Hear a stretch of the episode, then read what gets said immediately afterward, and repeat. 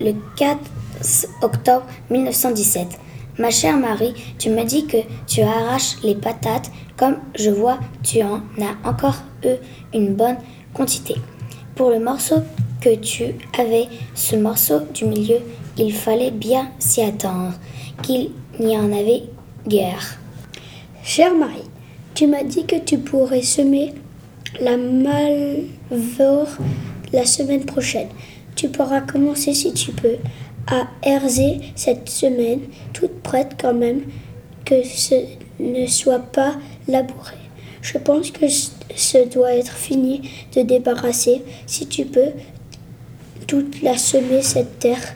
Tu pourras faire pas mal car tu auras des les purelles pour les patates, mais il te faudra acheter quelques doubles de blé.